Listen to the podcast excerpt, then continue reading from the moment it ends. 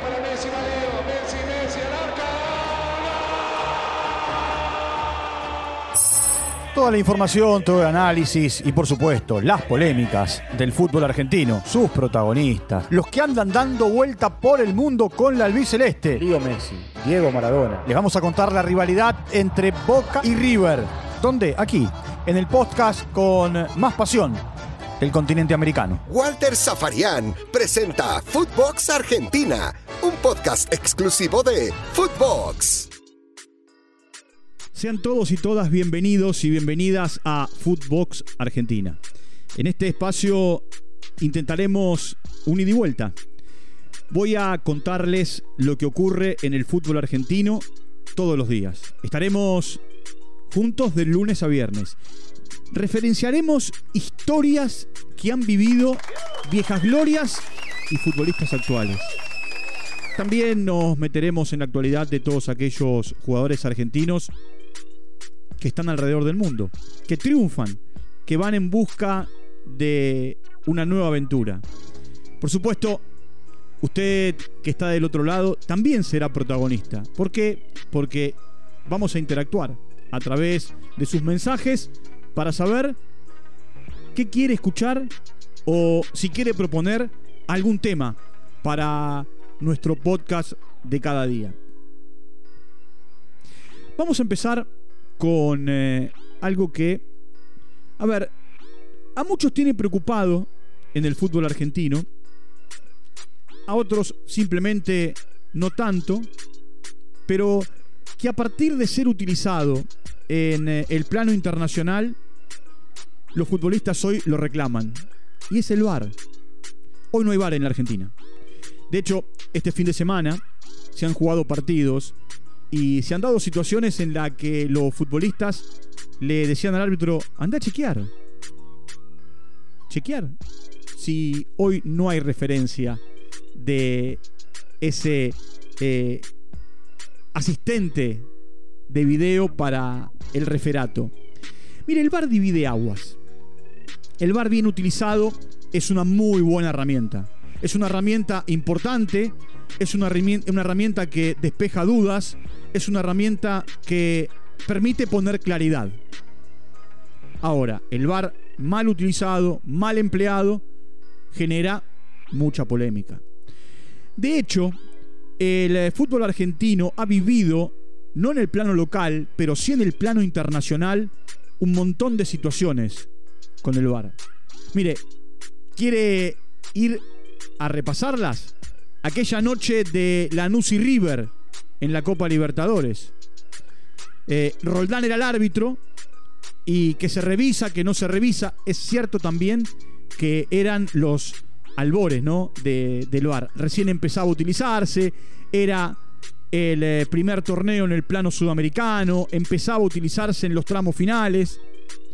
Hay un partido River Independiente, también en el plano internacional. Una acción de Pinola con sus pies sobre el pecho del jugador de Independiente y ni siquiera se revisó y no hubo penal. Y es el día de hoy que el hincha de Independiente todavía recuerda aquella acción. Puedo ir más acá. Lo vivido con Boca y Atlético Mineiro en eh, los dos partidos de octavos de final de la Copa Libertadores. Y el gol anulado a Pulpo González o la acción anulada que termina con el gol de Weigand. Una, la primera, la de González, por un, entre comillas, supuesto empujón de Briasco a la hora de atacar. Y la otra por eh, el adelantamiento de Pulpo González, yo le diría por la rodilla, eh, por tener la uña larga. Por eso les decía que el VAR bien utilizado es una muy buena herramienta. Hay un partido como referencia eh, en eh, la liga holandesa que yo siempre lo pongo como un... A ver, no un mojón, pero sí como un ejemplo. El VAR recién empezaba. Se jugaba la Supercopa de, de Holanda. De un lado jugaba PSV Eindhoven y del otro lado jugaba Vitesse. El partido estaba 1 a 0, ganaba el PSB, ganaba cómodamente. En un momento, en realidad el partido estaba 0 a 0. Eh, estaba, perdón, 1 a 0. eh, y hay una acción que de contraataque genera un segundo gol para, para PSB. Quienes estaban en la cabina observan y le piden al árbitro que no convalide el gol. Todos aquellos que estábamos observando pensábamos que había algo en el gol y por eso podía anulitarse. No, lo que se repasó fue la jugada previa. Y en la jugada previa, en el ataque anterior, como no se había parado el partido, el VAR determinó penal para Vitesse. Por supuesto, el árbitro fue a observar, determinó que era penal, retrotrajo la jugada, no era el segundo gol del de PSB, fue penal para Vitesse, Vitesse lo empató, el partido después terminó definiéndose con tiros del punto del penal. Podría ponerle el ejemplo de eh, Sergio Ramos y en el Mundial de Clubes la historia con el Real Madrid, ¿no? Cuando también por primera vez la FIFA ponía en funcionamiento el VAR. El gran problema hoy que tiene el VAR en Sudamérica, y eso es lo que me parece frena la situación de la llegada del VAR a la Argentina, y ahora me voy a meter en esa historia, tiene que ver con eh, lo que tardan en determinar una jugada, si fue, si no fue, si entró o no el balón, si es penal, si no es penal, si fue adentro, si fue afuera. Ahora también revisan cosas que muchas veces eh, al ojo humano le pasa por alto. Buscar, como dicen los protagonistas, la hormiga y no el elefante es lo que genera polémica. En el predio que la AFA tiene, muy cerquita del Aeropuerto Internacional de Seiza, el predio Julio Humberto Grondona, allí está todo montado, está todo armado. Inclusive están capacitados no solamente los árbitros, los asistentes, sino también los editores, aquellos que tienen que trabajar desde la parte audiovisual con el VAR. Todos están capacitados. El VAR iba a ponerse en funcionamiento el año pasado en una final que debían jugar River y Racing en eh, Santiago del Estero. Después el partido se jugó y el VAR se jugó este año. El VAR no, no entró en funcionamiento. Se especuló mucho que con el arranque de esta temporada, esta que está eh, naciendo y que lleva dos jornadas y mañana tendremos la tercera, iba a tener el nacimiento del VAR en el fútbol argentino, pero la dirigencia, quienes conducen la Superliga, entendieron que todavía hay que ajustar cosas y que más allá de la inversión, más allá de la capacitación y más allá de todo lo que genera el VAR, insisto, bien utilizado es una herramienta maravillosa, mal utilizado, para muchos es una manipulación, y ahí está un poco por qué también se deja de lado. Porque el futbolista argentino es muy mañoso, muy de pedir, muy de sacar ventaja, muy de querer estar encima del árbitro. Y por ahora me parece que no están dadas las condiciones ni las circunstancias. El VAR esperará en la Argentina. El VAR tendrá todavía un tiempo de ablande.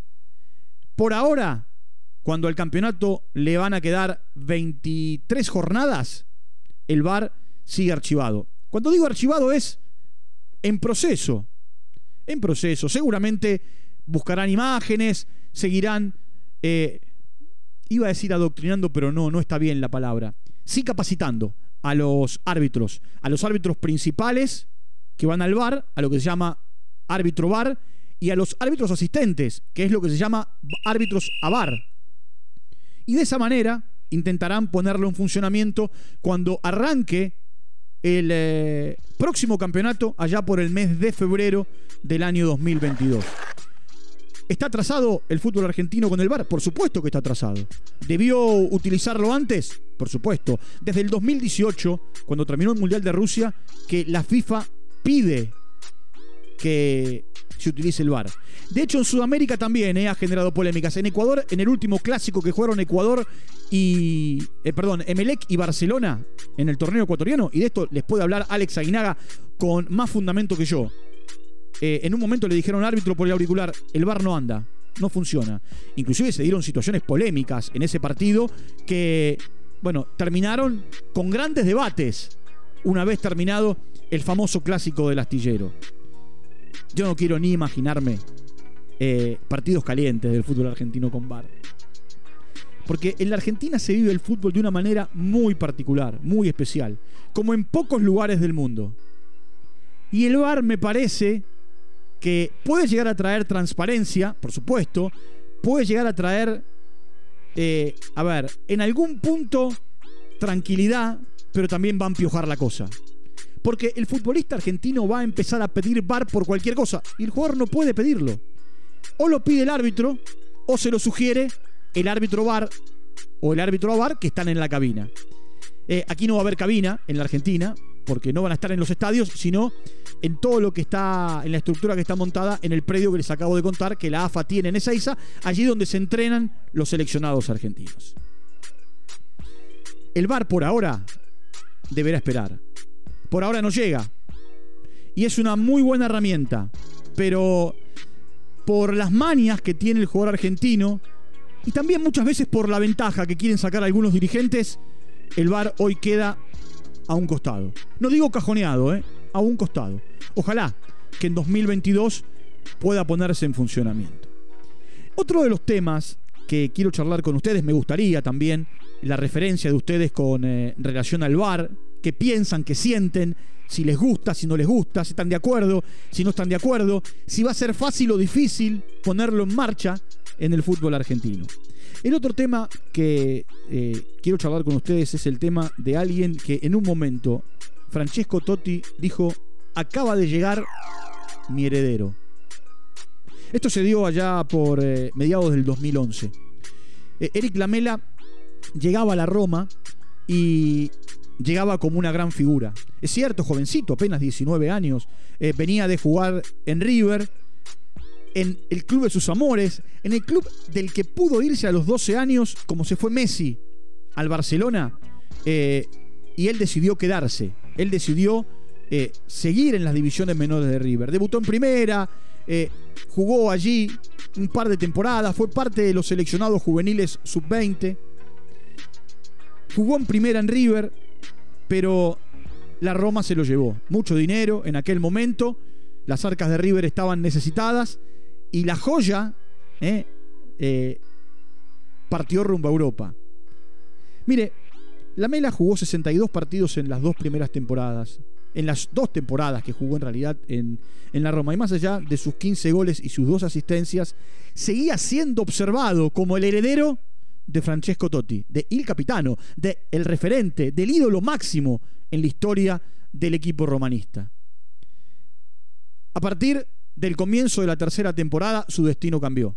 Dejó la capital italiana, se fue a la capital inglesa, se fue a Londres, llegó a Tottenham y ni Mauricio Pochettino en un momento determinado, ni José Mourinho pudieron sacar lo mejor de la mela.